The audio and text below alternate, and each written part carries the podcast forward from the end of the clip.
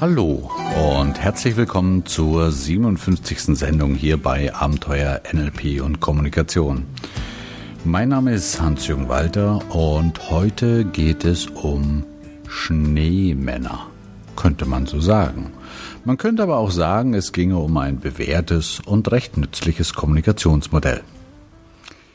Das Ganze hat mit ein paar wissenschaftlichen, aber für die eher zart beseiteten unter uns auch recht makabren Experimenten begonnen. Damals nämlich, als ein Mann namens Wilder Penfield, seines Zeichens Neurochirurg, in der ersten Hälfte des letzten Jahrhunderts mit stereotaktischen Eingriffen ins Gehirn experimentierte. Das heißt, er reizte ganz bestimmte Teile der Großhirnrinde mittels einer hauchdünnen Nadel und schwachen elektrischen Strömen. Wohlgemerkt bei offenem Gehirn. Und bei vollem Bewusstsein seiner Patienten. Und er bemerkte, dass die Patienten zwar keinerlei Schmerz empfanden, dafür aber recht komplexe Sinneseindrücke wie Träume oder Halluzinationen entwickelten. Auch konnte er durch Reize an bestimmten Stellen des Gehirns ganz spontane Bewegung provozieren oder die Sprachfähigkeit dieser Menschen beeinflussen. Ja, das stellt euch bitte mal vor. Da stochert ein Wissenschaftler in unserem Gehirn herum. Und wenn er eine ganz bestimmte Stelle berührt, haben wir keine andere Chance, als uns zum Beispiel an unseren zehnten Geburtstag zu erinnern oder mit dem linken großen Zeh zu wackeln. Mit anderen Worten, der Einfluss dieser Sonde kann von uns weder verhindert noch beeinflusst werden. Ja, das Ganze läuft ab wie ein Film, in dem wir zwar die Darsteller sind, auf das Drehbuch aber keinerlei Einfluss haben. Und nun kommt das Bemerkenswerte. Penfield postulierte damals, dass die Rolle dieser elektrischen Sonde auch von ganz bestimmten Situationen in unserem Alltag übernommen werden können. Das heißt, dass zum Beispiel eine schwierige Situation dazu führen kann, dass eine ähnliche Situation aus der Vergangenheit wiedererlebt wird. Mit all ihren Gefühlen, die man damals hatte. Und aus diesem Modell des Gehirns als quasi Hi-Fi-Tonbandaufnahmegerät entwickelten Thomas Harrison, Eric Byrne das Modell, das ich euch heute gerne vorstellen möchte. Die Transaktionsanalyse.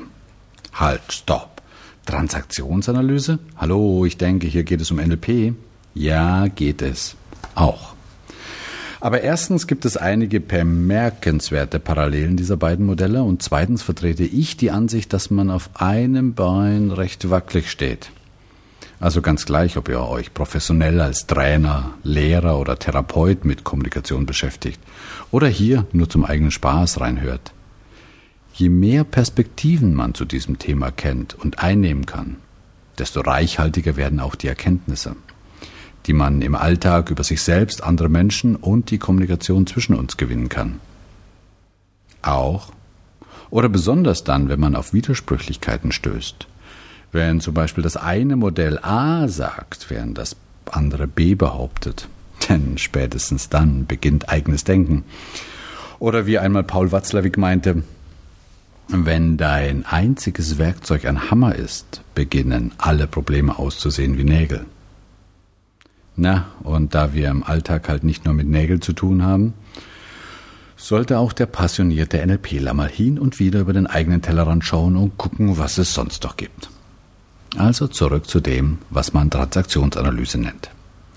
Oder wie sie auch kurz und bündig genannt wird, zur TA. Ja, auch die TA wurde ursprünglich von Byrne und Harris als psychotherapeutisches Verfahren entwickelt, schwappte aber ganz ähnlich dem NLP recht schnell auch in andere Gebiete hinüber, wie zum Beispiel in die Pädagogik oder in die Organisationsberatung. Warum?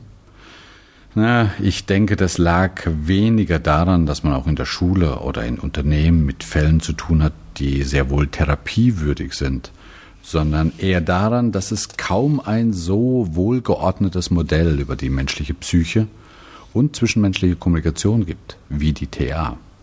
Mal von NLP vielleicht abgesehen. Wenn man also beginnt, sich damit zu beschäftigen, kommt einem vieles ziemlich plausibel vor.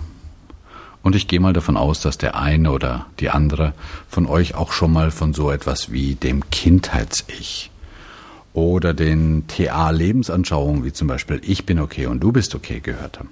Aber mal der Reihe nach. Eric Byrne, der als Psychiater arbeitete, dem fiel irgendwann mal auf, dass viele seiner Patienten sich binnen eines Augenblicks völlig verändern konnten. Durch irgendetwas ausgelöst änderten sie radikal ihre Sprache, ihren Gesichtsausdruck, ihre, Haltig, ihre Haltung und ihre Gesten. Eben gerade so, als würden sie eine von Mr. Penfields Sonden im Gehirn haben. Und für Byrne war klar, was da passierte. Irgendein äußerer Reiz, eine Frage von ihm oder ein Themawechsel musste diese Erinnerung auslösen. Und ab dato führte der Patient sich wie ein Dreijähriger im Sandkasten auf, dem man gerade sein Förmchen wegnehmen will. Ihr meint, das sei wohl doch nicht ganz normal? Na, dann denkt doch bitte mal zurück an die letzte Fußball-Europameisterschaft. Ich glaube, da gab es genügend erwachsene Männer und auch Frauen, die man aufgrund ihres Verhaltens locker in jedem Kindergarten hätte unterbringen können. Ja, Spaß beiseite. Ich denke, jeder kennt Situationen, in denen plötzlich das Kind im Manne durchbricht oder in der Frau. Und andere Situationen, in denen man den strengen Vater oder die fürsorgliche Mutter spielt. Und wieder andere, in der man eher leidenschaftslos und rational wie ein Computer eine Entscheidung trifft. Ja, der gleiche Mann kann morgens eben der strenge und allmächtige Chef sein, um 19 Uhr dann nach Hause kommen und sich ganz fürsorglich um seinen kranken Sohn kümmern. Um 21 Uhr in seiner allwöchentlichen Skatrunde mit kindlichem Vergnügen über einen anzüglichen Witz lachen, um sich dann kurz vor Mitternacht nochmals absolut leidenschaftslos um seine Einkommensteuererklärung zu kümmern. Ja, es scheint so, dass Menschen sich einfach nicht konsistent verhalten, sondern mal so und dann mal ganz anders. Und das hat nach dem Modell der TA mal rein gar nichts mit Stimmung zu tun. Das heißt, heute bin ich so drauf morgen so. Sondern eher mit ganz grundsätzlichen Persönlichkeitsanteilen, die in bestimmten Situationen, in bestimmten Kontexten einfach ausgelöst werden, wie durch eine von Mr. Penfields Elektrosonden. Haha. Zwei Seelen schlagen ach in meiner Brust. Ja. Wenn es nach der TA geht, wären es mindestens drei. Und zwar auch keine Seelen, sondern sogenannte Ich-Zustände. Nämlich A dem Kind-Ich, B dem Eltern-Ich und C dem Erwachsenen-Ich. Hallo, Moment mal, Hans-Jürgen. Das mag ja alles interessant sein, aber ich denke, es geht hier um das Thema Kommunikation und nicht um irgendwelche Persönlichkeitsanteile. Ja, ja, geht es auch. Aber bevor wir drangehen, ein Vier-Gänge-Menü zu kochen, sollte man wissen, zum Beispiel, dass Paprikapulver bitter wird, wenn man es zu heiß werden lässt. Kurzum, die TA beschäftigt sich sehr wohl mit Kommunikation. Um genau zu sein, damit, wie lustig oder wie dramatisch es werden kann, wenn unterschiedliche diese Persönlichkeitsanteile miteinander kommunizieren, die so recht nicht zusammenpassen wollen. Und dazu will ich euch erstmal diese Ich-Zustände vorstellen, diese Persönlichkeitsanteile, bevor wir sie dann später in der nächsten Sendung miteinander kommunizieren lassen. Auf jeden Fall so rudimentär, dass ihr ein hm, mehr oder weniger sicheres Gefühl dafür bekommt, wer da mit wem kommuniziert. Aber vielleicht wäre es auch an dieser Stelle mal eine gute Idee, euch erstmals die vier großen Schubladen des Kleiderschranks namens Transaktionsanalyse kurz vorzustellen. Ja, die TA gliedert sich nämlich ganz ordentlich in vier Hauptabschnitte, von denen jeder ganz unterschiedliche Ziele und Intentionen verfolgt, aber die alle dazu dienen, menschliches Verhalten besser zu verstehen. Da gibt es zunächst mal Erstens die Strukturanalyse, die dazu dient, um zu verstehen, was in einem Menschen vorgeht. Also wann und warum er in einen dieser Ich-Zustände geht und ob das für ihn und seine Umwelt auch adäquat ist. Dann gibt es zweitens diesen Teil, der sich speziell mit Kommunikation beschäftigt, nämlich die Transaktionsanalyse selbst. Ja, ich weiß, das ist vorweg vielleicht etwas verwirrend, dass eine dieser Schubladen in der TA den gleichen Namen trägt wie der ganze Schrank. Aber das ist halt mal so. Ich kann es euch ja auch umstellen und von der Analyse der Transaktion reden. Diese Analyse dreht sich darum zu verstehen, was zwischen den Menschen vorgeht, wenn sie kommunizieren. Ja, und das wird hier der Hauptteil werden, wie gesagt, spätestens in der zweiten Sendung. Dann gibt es noch drei und vier. Drei ist die Spielanalyse. Wow, auch dieser Teil ist ziemlich spannend und hat auch eine ganze Menge mit Kommunikation zu tun. Ja, ich könnte euch sagen, das ist ein richtiger Thriller. Bis hin zu Mord und Totschlag. Vielleicht hat ja jemand von euch schon mal das Buch von Eric Byrne, Spiele der Erwachsenen, gelesen. Dann wisst ihr, dass es da in diesem dritten Teil der TA um sogenannte verdeckte Transaktionen geht. Um Psychospiele, die Menschen mit und untereinander anzetteln. Wirklich spannend. Und wenn es euch wirklich interessiert, mache ich dazu gerne mal eine Extrasendung. Und last but not least, viertens die Skriptanalyse, zu der man sagen kann, dass Byrne und Harris davon ausgingen, dass jeder von uns so eine Art Lebensdrehbuch, also Lebensskript in sich trägt, dem wir ganz unbewusst folgen. Aber wie gesagt, hier geht es in erster Linie um Kommunikation und deshalb lasst uns auf die Analyse der Transaktion konzentrieren, also auf den Punkt 2. Und um diese zu verstehen, müssen wir uns ein bisschen, so ein klein wenig heute mit Strukturanalyse beschäftigen. Denn die zeigt uns, was da eigentlich mit was kommuniziert. Also, TA Ad 1, die Strukturanalyse. Wie ich euch schon vorhin mal erzählt habe, ging Harris und Byrne davon aus, dass jeder Mensch so eine ganze Reihe von unterschiedlichen Ich-Zuständen einnehmen kann, die durch ganz bestimmte Alltagssituationen getriggert werden können. Da gibt es das Kind-Ich, das Erwachsene-Ich, das Eltern-Ich. Stellt euch die drei am besten mal so als Schneemann vor, einem Schneemann aus drei Schneekugeln. Die unterste Kugel steht für das Kind-Ich, die mittlere der Bauch für das Erwachsene-Ich und der Kopf, also die oberste Schneekugel, für das Eltern-Ich. Na, und der ganze Schneemann steht natürlich für den ganzen Menschen. Also, wenn wir so einen Schneemann bauen wollen, lasst uns damit beginnen, die erste Schneekugel zu rollen, das Kind-Ich. Das alle Verhaltensweisen repräsentieren, die wir aus unserer Kindheit ins Erwachsenen-Dasein mit hinübergenommen haben. Wenn ihr so wollt, einerseits das typische Kind im Manne, oder andererseits in der Frau. Wenn wir im Kind-Ich oder ganz kurz im K sind, fühlen und denken und handeln wir genauso, wie wir es damals als Kinder getan haben. Und zwar völlig ungefiltert von Vernunft und Ratio. Wir sind trotzig und voll überschäumender Begeisterung, sind tief enttäuscht, wütend oder platzen vor Neid. Und da Kinder sehr unterschiedlich sein können, teilen die Thealer diesen Zustand in A das freie Kind und B das angepasste Kind. Also wenn ihr so wollt, hat die Schneekugel, die auf dem Boden liegt, die das Kindheits-Ich repräsentiert, zwei Hälften. Einerseits das freie Kind und das andererseits das angepasste Kind. Ja, und ich denke schon, wenn man diese beiden Begriffe hört, frei und angepasst, könnte man eine recht gute Vorstellung davon bekommen, was eigentlich damit gemeint sein könnte.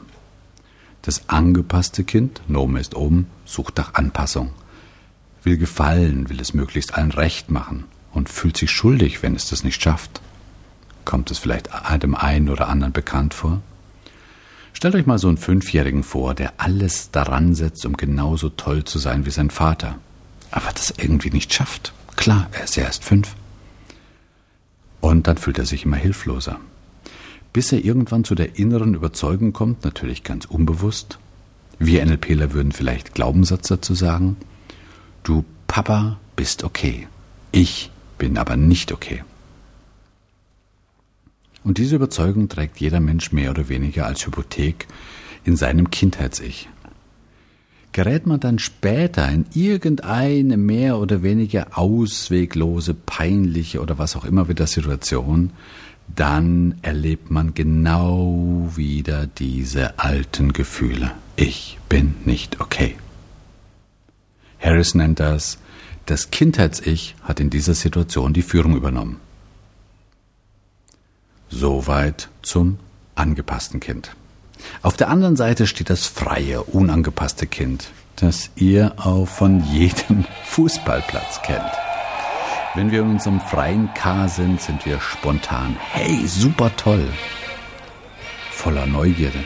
Hey, zeig mal, wie geht denn das? Wir sind kreativ und voll in unserem Lustprinzip. Oh ja, lass uns das machen. Oder, hey, dazu habe ich überhaupt keinen Bock. Das freie Kind in uns lebt seine Launen aus, ohne sich um irgendwelche Regeln oder Reaktionen zu scheren. Wenn das angepasste Kind in uns einfach gefallen will. Habt ihr ein bisschen Gefühl zu diesen beiden Kindheits-Ich-Typen? Okay. Dann lasst uns mal kurz zu der Kopfkugel unseres Schneemanns springen, dem Eltern-Ich. Das Kind will, nun aber kommt die Umwelt in Form seiner Eltern und modifiziert sein Verhalten, und zwar zunächst indem es dem Kind sagt, iss anständig, setz dich gerade hin, kurzum, verhalte dich bitte richtig. Das Eltern-Ich beinhaltet also alle von unseren Eltern übernommene Verhaltensweisen und Gewohnheiten. Ja, und da auch Eltern sehr, sehr unterschiedlich sein können, teilen die TA auch das Eltern-Ich in zwei Teile. Einerseits das liebevolle Eltern-Ich und B das kritische Eltern-Ich. Zum Ersten. Denkt mal hm, hm, hm, zum Beispiel an Frauen, die ihr kennt, die eine sehr, sehr mütterliche Art an sich haben, die sich dauernd um andere sorgen, ja sogar vielleicht betütteln. Na klar gibt es das auch bei Männern, vielleicht ein bisschen weniger. Wie auch immer, da habt ihr denn genau den Inbegriff des liebevollen Eltern-Ichs. Also bildlich alles, was eine Mutter so mit ihrem Neugeborenen macht. Ja, und auf der anderen Seite gibt es das kritische Eltern-Ich. Für Ordnung sorgen, kontrollieren, strafen, bis hin zu abwerten und tyrannisieren. Tu das nicht, das tut man nicht. Lass dich doch nicht so hängen, reiß dich gefälligst zusammen. All das sind Verhaltensweisen und Gefühle aus unserem kritischen Eltern-Ich. Ja, und das ist vielleicht der Anteil in uns, der uns auch im Alltag eine ganze Menge Probleme bereiten kann. Da geht man über die Straße und auf der einen Seite bewundert vielleicht das freie Kind in uns den bärtigen Harley-Fahrer, der gerade vorbeidüst und sagt uns, hey, sowas will ich auch haben. Und im gleichen Moment meldet sich das kritische Eltern-Ich und meint, sag mal, spinnst du? Mach dich doch nicht zum Idioten in deinem Alter. Deshalb gibt es wohl auch noch den Bauch unseres Schneemanns, den Mittelteil das Erwachsenen-Ich.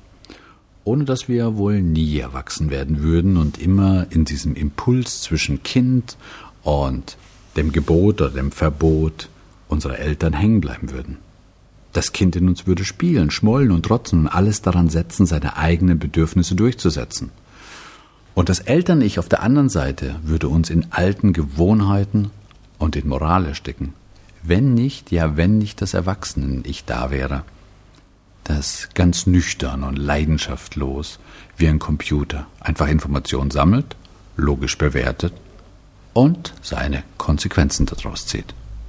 Hm, muss doch wohl keine Harley sein. Ein Bad steht ihr sowieso nicht. Und eine 950er Honda ist erstens zuverlässiger und zweitens auch viel günstiger. So, nun haben wir unseren TA-Schneemann komplett.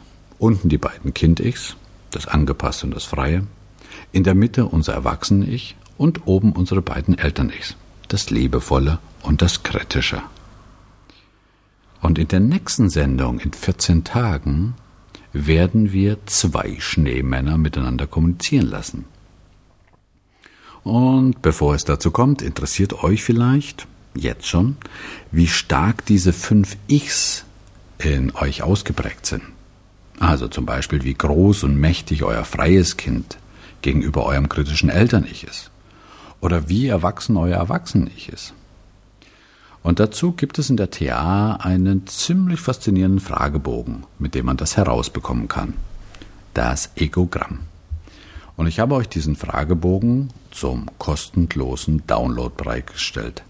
Den Link zu diesem Fragebogen findet ihr in den Show Notes dieser Sendung. So, bis zum nächsten Mal wünsche ich euch viel, viel Spaß mit euren freien Kindern und achtet vielleicht nicht allzu viel auf eure kritischen Eltern. Tschüss und Servus, euer Hans-Jürgen.